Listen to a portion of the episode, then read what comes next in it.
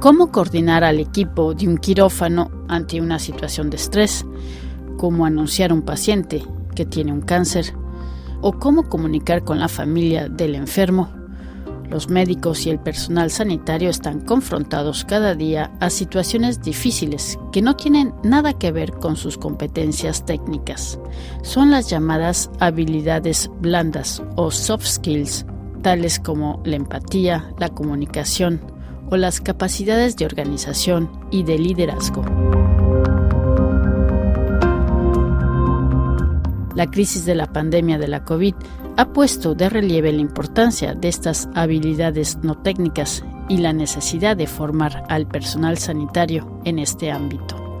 En Francia, la compañía de seguros médicos Branché propone una serie de formaciones pedagógicas para mejorar o adquirir estas soft skills a través de la simulación de situaciones muy precisas.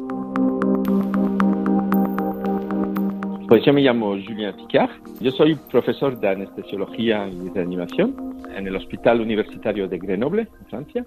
Y tengo, digamos, dos actividades. La actividad clínica de, reanimación. Trabajo en reanimación de trauma en el Hospital Universitario Grenoble. Y la actividad universitaria en, en la Universidad Grenoble Alpes. Bueno, pues sobre todo queríamos hablar de un, de un tema, ¿no? Que a veces no se pues no se aborda mucho, ¿no? Sobre estas soft skills. Soft skills, sí, es una palabra, bueno, no me gusta mucho el soft skills porque es anglicismo, más bien me, parece que tenemos que hablar de competencias no técnicas. digamos que hoy en, en el mundo de la salud el manejo de pacientes es muy técnico, muy complejo, porque intervienen muchos profesionales con técnicas muy especializadas y pese a estos progresos técnicos que mejoran al estado y al, pronóstico de los pacientes, si queremos siguiendo mejorar en calidad y en seguridad, tenemos que progresar en la manera de trabajar juntos. Y esto va a definir las competencias no técnicas, que no nos las enseñan en la universidad, que son la comunicación, la colaboración o el trabajo en equipo, la manera de organizar las diferentes tareas y todo esto, como no nos enseñan de manera formalizada, lo tenemos que aprender nosotros con nuestra propia experiencia. Yo soy el director de un centro de simulación, que es una técnica pedagógica para reproducir escenas o entornos que nos permiten entrenarnos sin que haya pacientes. Hay maniquíes que pueden ser más, más o menos complejos y podemos reproducir diferentes situaciones. Y desde más de 15 años ahora trabajo con el profesor Alba Ladejo, que es uno de los responsables en el hospital, que hemos creado este centro para mejorar estas competencias. Y desde ahora, hace casi, casi un año, um, nos han contactado uh, los responsables, los directores del seguro Branché, que es una compañía de seguros médicos, que tiene una manera um, original de intentar mejorar la sinistralidad en eh, reduciendo los riesgos para los pacientes. muchas de las compañías de seguros lo que hacen es que sus socios pagan y si les ocurre algo, si tienen un siniestro, les hacen pagar más o puede ocurrir que hasta les digan que ya mm, quieren asegurarlos. la manera original que tiene Bronche de, de, intentar mejorar esta sinistralidad es que propone formaciones a sus asegurados y los asegurados que tengan tienen formaciones preventivas y los asegurados que tengan siniestros tienen formaciones para intentar mejorar esto. Y esto lo hacen con varios aspectos técnicos, etcétera, pero lo nuevo es que quieren proponerlo con estas competencias no técnicas. Y así nos han propuesto una colaboración para que diseñamos una formación que utilice las técnicas pedagógicas de la simulación para intentar aprender y mejorar estas competencias no técnicas eh, de los médicos y de sus equipos. Por ejemplo, cuando hay un siniestro en el quirófano, hay, a veces puede ser por razones técnicas, pero muchas veces no son razones técnicas, son razones organizacionales de comunicación entre los diferentes profesionales y esto es muy difícil a mejorarlo.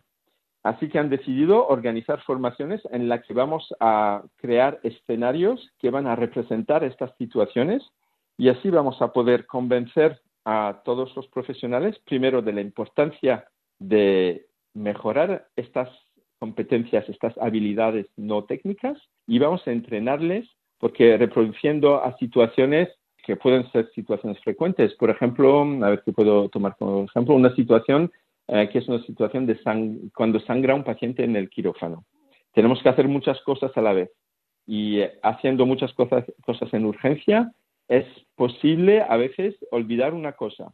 Si intentamos mejorar la manera en que nos organizamos, utilizando checklist, por ejemplo, podemos evitar olvidar tareas esenciales. Muy bien, es decir, que estas formaciones, estas competencias no técnicas pueden ser internas, es decir, para la organización del personal médico que está, por ejemplo, en un, en un quirófano, pero también podría ser con respecto a la atención a, pacientes. Sí, puede ser también con la atención a pacientes.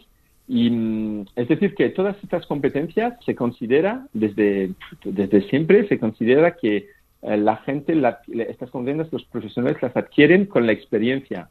Es decir, consideramos que los jóvenes todavía no las tienen, pero cuando uno se está poniendo más experimentado ya está adquiriendo estas competencias. Pero esto es falso. Estas competencias también se aprenden y nosotros proponemos aprenderlas a los jóvenes y a veces encontramos a gente que no es tan joven que no tiene estas competencias. Por otro ejemplo, lo que llamamos el liderazgo. Cómo ser un buen líder. Durante mucho tiempo se ha considerado que un buen líder era un buen jefe, era alguien que, hablaba y todo el mundo le respetaba, que tomaba decisiones, a veces buenas, la mayoría del tiempo buenas, pero a veces malas, pero que tenía manera de mandar las cosas que la gente le escuchaba. Hoy se sabe que un buen líder es alguien que escucha a sus colegas, que conoce los límites y las calidades de sus colegas y que va a organizar el equipo de manera que cada uno trabaje en sus puntos fuertes y que tenga soporte de los otros en sus puntos flacos.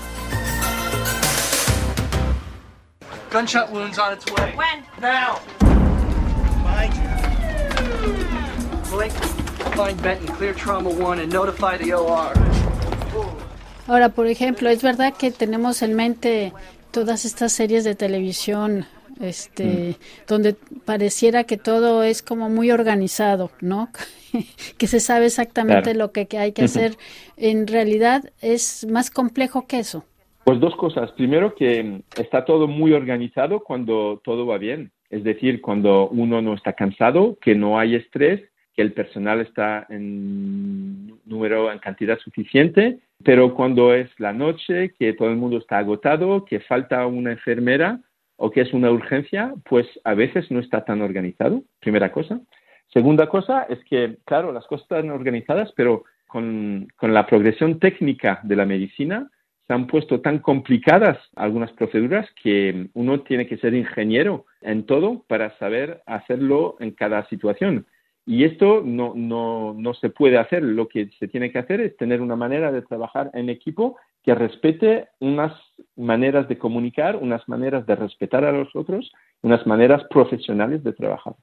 Hemos considerado durante demasiado tiempo que los médicos eran una especie de, genios que, que, no necesitaban dormir la noche, que eh, no necesitaban lavarse las manos, que no necesitaban comer y que podían hacerlo todo, todo el tiempo. Esto es falso, por supuesto, y lo que se tiene que considerar es que los profesionales de la salud son gente como, como todo el mundo que tienen que trabajar en un entorno organizado que permita hacer que todo el mundo tenga un comportamiento profesional. Ahora, con respecto a la relación médico-paciente, no sé si ustedes también dan ese tipo de, formaciones. ¿En qué ejemplos, en qué situaciones estas competencias no técnicas pueden ayudar? Pueden ayudar en situaciones que podemos calificar de difíciles, es decir, cuando se tiene que anunciar algo difícil a un paciente, a sus familiares, por ejemplo, cuando se tiene que anunciar a alguien que tiene un cáncer o cuando se tiene que anunciar a una familia que su hijo ha tenido un accidente muy grave o que tiene un trauma cráneoencefálico o cuando se tiene que anunciar a, alguien que se está despertando que, han tenido que amputarlo de una pierna. Estas situaciones que son emocionalmente difíciles no nos las enseñan en la escuela de medicina porque hasta ahora los medios tradicionales de enseñanza no, no eran dedicados a esto. Era muy difícil con un curso magistral enseñarlo a alguien a anunciar un cáncer. Con la simulación podemos reproducir una escena en, en la que un actor o una actriz va a jugar el papel de un paciente o de sus familiares en la que el, residente o el médico o las enfermeras se van a entrenar a anunciarlo. Y luego vamos a hacer lo que llamamos el debriefing, lo vamos a filmar y lo vamos a discutir con todo el grupo para decidir lo que era bueno, lo que no era tan bueno y con la ayuda de una psicóloga, por ejemplo, podemos ayudar a manejar los aspectos emocionales.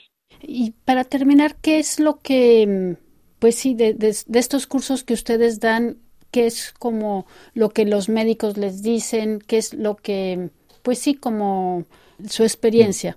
¿Cómo, cómo es acogida esta, esta formación? Pues cada vez que lo hacemos, la gente nos dice que parece una evidencia que estas competencias son importantísimas.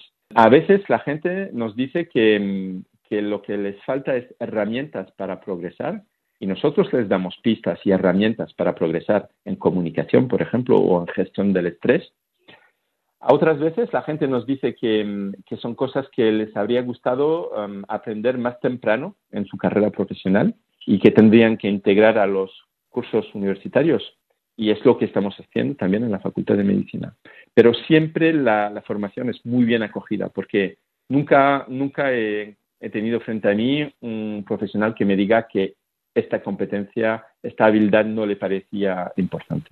Lo, que podría añadir es que mm, todo lo que hemos discutido es, algo, mm, digamos, general y en nuestra manera general de, intentar mejorar las cosas eh, hay esta particularidad del proyecto de los seguros Branché que tiene la originalidad de ser una compañía de seguros cuyo objetivo es reducir la siniestralidad pero que tiene una manera inteligente de proponer mejorar las cosas. Y este aspecto que era el tema inicial de esta entrevista es una parte de una visión más general de la calidad y la seguridad de, a los pacientes.